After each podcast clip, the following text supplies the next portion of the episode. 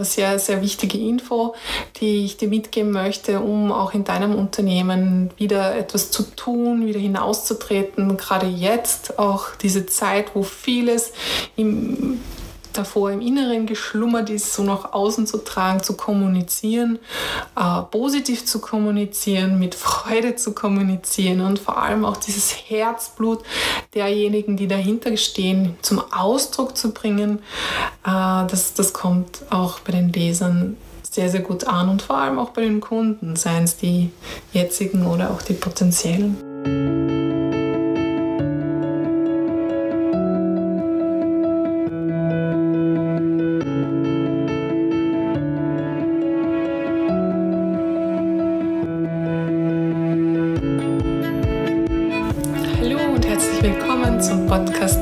Leadership. Mein Name ist Martina Sattler, Gründerin von MMPR und Yoga Me und in diesem Podcast erhältst du Inputs, wie du deinen Spirits für deine Unternehmungen weiterentwickeln kannst oder neu finden kannst und aktuelle Inputs, die dir generell helfen können, deine Unternehmungen voranzubringen, ganz egal in welchem Bereich du letztendlich tätig bist. Und im heutigen Podcast möchte ich über das Thema Pressearbeit sprechen. Pressearbeit ist ein brandaktuelles Thema. Es ist ein Thema, das Unternehmen und Selbstständige immer bewegt. Und wenn du in dem Bereich tätig bist, beziehungsweise selbst auch ein Unternehmen hast, wir es dir nicht unbekannt sein, dass es sehr wichtig sein kann, immer wieder auch zu kommunizieren, was man so an Neues äh, und, und sonstigen ähm, äh, News im Unternehmen hat und, und das auch rauszubringen. Und ich möchte dir da inhaltlich heute drei Tipps mitgeben, was du beachten sollst, wenn du Pressemeldungen schreibst. Und äh, nachdem ich selbst äh, eigentlich seitdem ich mit meinem Studium fertig bin, immer wieder in der Pressearbeit tätig war oder jetzt auch sowieso tätig bin, ähm, Presseaussendungen gemacht habe, Medienbetreuungen gemacht habe, äh, kann ich da vielleicht schon das eine oder andere Hilfreiche mitgeben. Auf der anderen Seite möchte ich auch auf das Thema Statistik eingehen, auch ein Thema, das mich äh, sehr geprägt hat und wo ich dir gerade in Bezug auf Presseaussendungen auch ein paar wichtige Hinweise mitgeben möchte.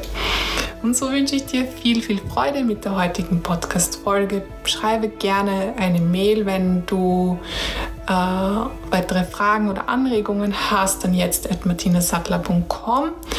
Schreibe aber auch gerne eine Rezension, wenn dir der Podcast gefällt. Danke für die vorhandenen Rezensionen auf jeden Fall und an dich fürs Zuhören. Und äh, ich freue mich wirklich sehr darauf, dir heute auch wieder eine Podcast-Folge zur Verfügung stellen zu dürfen und wünsche dir jetzt viel Freude beim Zuhören.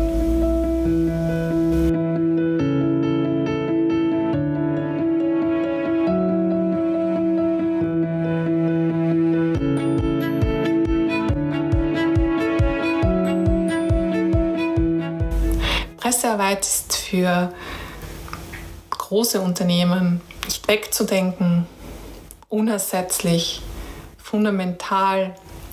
Und auch für kleine Unternehmen ist es ein wichtiger Baustein in der Kommunikation zur ja, ich sage mal gleich Gesellschaft, nämlich nicht nur zu den potenziellen Kunden, zu potenziellen Mitarbeitern, zu den eigenen Kunden und zu den Mitarbeitern hat man meistens seine eigenen Kanäle, aber es ist, hat nochmal eine komplett andere Wirkung, wenn auch Medien, die den meisten bekannt sind, darüber berichten oder wenn man im Internet über einen Artikel stolpert, der jetzt genau das Unternehmen betrifft und wo man nochmal in die Tiefe geht.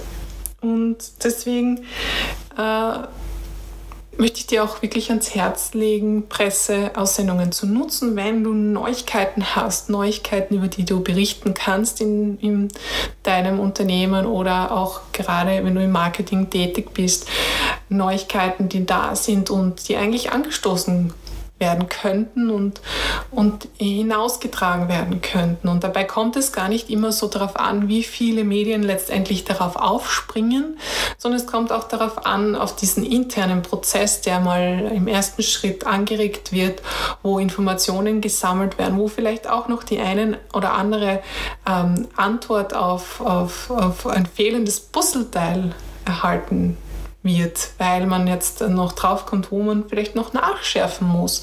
Also so eine tatsächliche Presseaussendung kann sehr hilfreich sein auf, auf vielen verschiedenen Ebenen und vor allem auch die interne Kommunikation verändert sich ja dadurch, dass ich eine externe Plattform suche, die über mich spricht. Daher ist dieser Prozess des Verfassens einer Presseaussendung sehr, sehr wertvoll, egal für welche Unternehmensgröße. Bringt auch Klarheit in der Kommunikation intern. Und um natürlich eine Presseaussendung gut verfassen zu können, braucht es einiges an Handwerk und äh, das Schreiben liegt vielleicht nicht an jedem einfach gleich so. Und deswegen ist es auch ganz wichtig, wenn du jetzt nicht so geübt bist und jeden Tag Presseaussendungen machst, dass du weißt, dass auch wenn das jetzt nur ein paar Zeilen sind, eine solche Aussendung nicht an einem Tag ähm, entsteht oder entstehen muss. Nein, es ist sogar so, dass eine sehr, sehr gute Presseaussendung wirklich so ein, zwei Tage ablegen muss. Du musst die wirklich liegen lassen, weil dann ähm, sie sich noch entfalten kann. Das ist vielleicht auch, kennst du das von einem einen oder anderen Projekt, das, wo du drinnen bist, wo du ganz viel reingibst äh, von dir und äh, es richtig dein Baby ist sozusagen.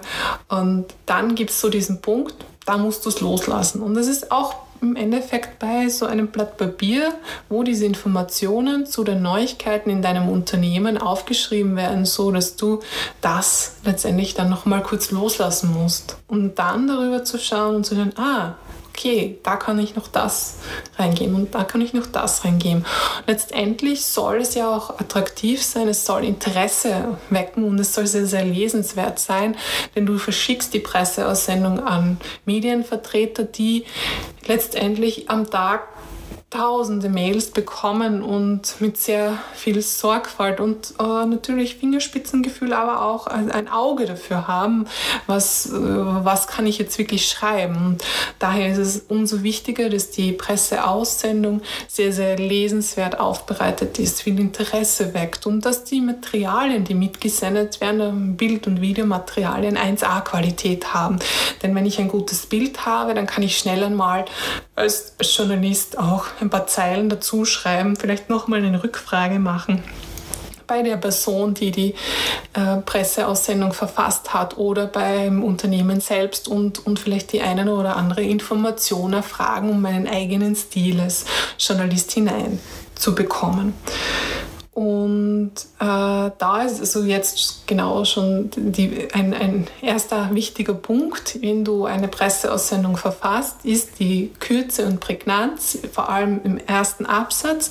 Hier sollte wirklich alles an Information bereits drinnen sein. Also diese Basisinformationen, diese W-Fragen, was, wer, wann, wo, wie und warum, das sollte dort alles abgebildet sein. Das heißt, wir haben ähm, ein neues Produkt auf den Markt gebracht. Es handelt sich um, um eine äh, entsprechende Vorrichtung zum Testen der Wasserqualität. Ähm, äh, damit kann äh, dieses und jenes festgestellt werden, in welcher Zeit. Und äh, dieses ist ab sofort auch verfügbar, wurde jetzt erstmalig präsentiert auf der Messe oder überhaupt online und, äh, und kann dann auch ab sofort bestellt werden im Online-Shop oder äh, direkt beim lokalen Repräsentanten. Äh, also alle Informationen, die das Produkt betreffen, sollen einmal grundsätzlich in einem Absatz drinnen sein. Und dann geht es auch darum, dass diese Neuigkeit natürlich sehr, sehr stark herausgearbeitet werden muss. Was ist jetzt dieses Besondere an diesem Messgerät, äh, dass, dass jetzt diese Wasserqualität so in so kurzer Zeit erheben kann und, und und vielleicht auch, auch zu überlegen und die, diese Kreativität in sich ein bisschen so entfalten zu lassen äh, und das dann letztendlich aus diesem ersten Absatz in die Überschrift und die Unterüberschrift hineinzupacken. So drei Schlagworte heraus aus dem ersten Absatz, was die Information betrifft, aber noch mit ein paar wirklich ähm, sozusagen so, so, so eine Prise Salz oder was auch immer, um, um jetzt auch diese, diesen, diesen Mehrwert, sage ich, oder diesen Nutzen äh, herauszuarbeiten. Was ist das, das Besondere? Und, und da darf ruhig auch äh, eine bildliche äh, Sprache hineinfließen. Also wenn ich jetzt äh, mit Herz dieses Produkt entwickelt habe, dann fällt es mir wahrscheinlich sehr, sehr leicht, über dieses Produkt zu sprechen. Aber das Thema ist dann, dass ich wahrscheinlich eine Stunde lang über dieses Produkt rede und der Zuhörer schon sich denkt, oh mein Gott, ich halte das nicht mehr aus. Da ist es dann gut, wenn einer daneben steht, der dieses, der mit dieser Person spricht, der, die so voller äh, ja, vielleicht Leidenschaft, aber voller Herzblut ähm, dieses, dieses Produkt oder dieses Service entwickelt hat oder diese Publikation erstellt hat und, und da tief hineinzuhören, was, was ist es letztendlich und das herauszunehmen und auch als Zitat dann in, in dem ersten, vielleicht einleitend als Zitat hineinzunehmen. Also ähm, Zitat, dann dieser entscheidende Absatz mit all diesen Informationen hineingepackt und um, allenfalls kann man auch ein einen Auszug des Zitates als Überschrift verwenden. Ansonsten eben, wie gesagt, so diese, diese drei Schlagwörter aus dem ersten Absatz plus ein bisschen Prise äh, an, an, an, an Freude und, und, und, und, und Einzigartigkeit hinein, um, um das ein bisschen als Eyecatcher zu machen. Das also zum ersten Absatz und wenn du weitergehst, zweiter, dritter Absatz, dann nur mehr erweitern und, und mehr Informationen dazu, wenn man in die Tiefe geht als Journalist, beziehungsweise wenn ich jetzt im ersten Absatz auch weiß, okay, das ist jetzt wirklich gut für mein Ressort, da möchte ich drüber schreiben, dass man in den nächsten beiden Absätzen auch letztendlich noch weiterführende Informationen und, und final dann auch über das Unternehmen oder über die Produktsparte dann nochmal äh, weitere Informationen oder abschließende Informationen bekannt gibt. Und auch wichtig Rückfragehinweise, wer kann dann letztendlich gleich Auskunft geben, Telefonnummer anführen, damit es dann recht schnell geht. Und der zweite Punkt, der mir auch ganz wichtig ist, äh, ist das Thema mh, mm, Statistik, beziehungsweise äh, wenn äh, statistische Zahlen, also statistisches Datenmaterial angeführt wird, dass man dieses auch dementsprechend äh, sorgfältig behandelt. Denn wir erleben es eigentlich andauernd in der Berichterstattung, dass Zahlen aus dem Zusammenhang gerissen werden oder wo, wo letztendlich aus einer beschreibenden äh, Statistik, die erhoben worden ist, an, an, an einen gewissen an einer gewissen Gruppe von Menschen, äh, wo beispielsweise keine Ahnung, Volksschüler befragt worden sind oder wo äh, ja, Leser befragt worden sind, wo, wo generell äh, jetzt eine, eine also ein Auszug einer Grundgesamte befragt worden ist, äh, Leser oder Volksschüler und wo dann, dann aber tendenziell das auf alle Leser und auf alle Volksschüler so umgemünzt wurde. Ja? Also die Volksschüler stellen sich äh, die, das Lernen oder die Lernumgebung 4.0 so und so vor. Äh, diese Aussagen sind zu 95 Prozent nicht korrekt, weil in den seltensten Fällen, in den allerseltensten Fällen wirklich eine, eine entsprechende statistische Methode dahinter liegt. Und ist, deswegen ist es so wichtig, dass man sich da auch mal Gedanken macht über Zahlenmaterial, das ich so präsentiert bekomme und was ich auch eins zu eins übernehme ähm, und, und, und weitergebe. Also nicht nur ich selbst als, als Konsument, sondern natürlich auch ich, wenn ich jetzt eine Presseaussendung verarbeite und weitergebe, egal ob ich die Befragung unternehmensintern durchgeführt habe, ob ich da jetzt da Datenmaterial von extern heranziehe und hineinzitiere. Es ist ganz, ganz wichtig, was oder wie ich das schreibe. Und daher hier mein Tipp, immer bei der beschreibenden Variante zu bleiben. Also niemals so eine, eine gesamte Aussage auf, auf, eine, ähm, auf eine Menschengruppe mit bestimmten Merkmalen umzulegen. Denn letztendlich wurde immer nur ein Auszug befragt von Menschen, die bestimmte Merkmale letztendlich auch haben, die, die sich letztendlich aber auch stark von, von den der wahren Grundgesamtheit, also alle, alle Menschen, die so ein Grundmerkmal, das ich, äh, das ich letztendlich, um das es letztendlich in der Befragung gegangen ist, haben, äh, aufweisen. Das heißt, äh, wenn ich Volksschüler befrage, dann kann ich nicht äh, darauf davon ausgehen, dass ich das auf alle Volksschüler in Österreich oder vielleicht sogar in ganz Europa umlegen kann. Nein, überhaupt nicht. Also letztendlich ist es wichtig zu wissen, ich habe mich doch auch lange mit Statistik beschäftigt, das ist auch ein Studienschwerpunkt und auch beruflich äh, in der Marktforschung lang, äh, ist es wichtig, eine äh, um, um eine solche induktive Statistik, wie, man, wie das eigentlich heißt. Ja? Also eine induktive Statistik ist eine Statistik, die von von der, von der Stichprobe auf eine Grundgesamtheit, also auf, auf, auf alle in der Bevölkerung, die dieses Merkmal aufweisen, schließt.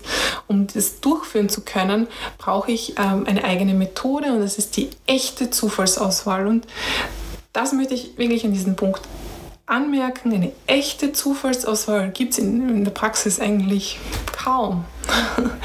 Die gibt es in der Praxis einfach kaum, weil es kaum möglich ist. Eine echte Zufallsauswahl würde nämlich bedeuten, dass ich eine vollständige Kartei über diese Menschen, die ich jetzt befragen möchte. Volksschule ist es tendenziell vielleicht noch leichter, nicht zu sagen, ich habe alle Volksschüler in ganz Österreich ja irgendwo auch registriert. Ich habe diese Kartei vor mir und ich möchte all diese Volksschüler jetzt äh, befragen zum Thema Lernumgebung 4.0. Äh, also nicht alle Volksschule, sondern eben eine Fallzahl, sei es jetzt 100 oder 200, auf das möchte ich jetzt nicht eingehen, wie viele man letztendlich befragen soll, auf das kommt es gar nicht so an, äh, sondern es geht darum, wie wird diese Auswahl vorgenommen.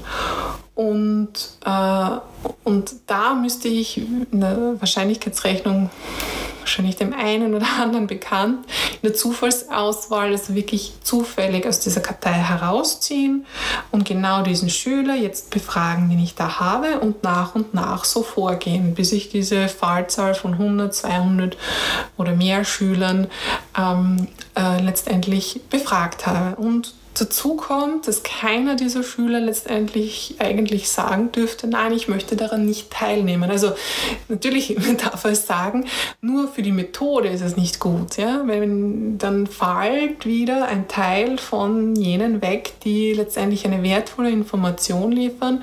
Und wenn beispielsweise dann nur mehr die mitmachen, die unbedingt mitmachen wollen, verzerrt das wiederum das Bild.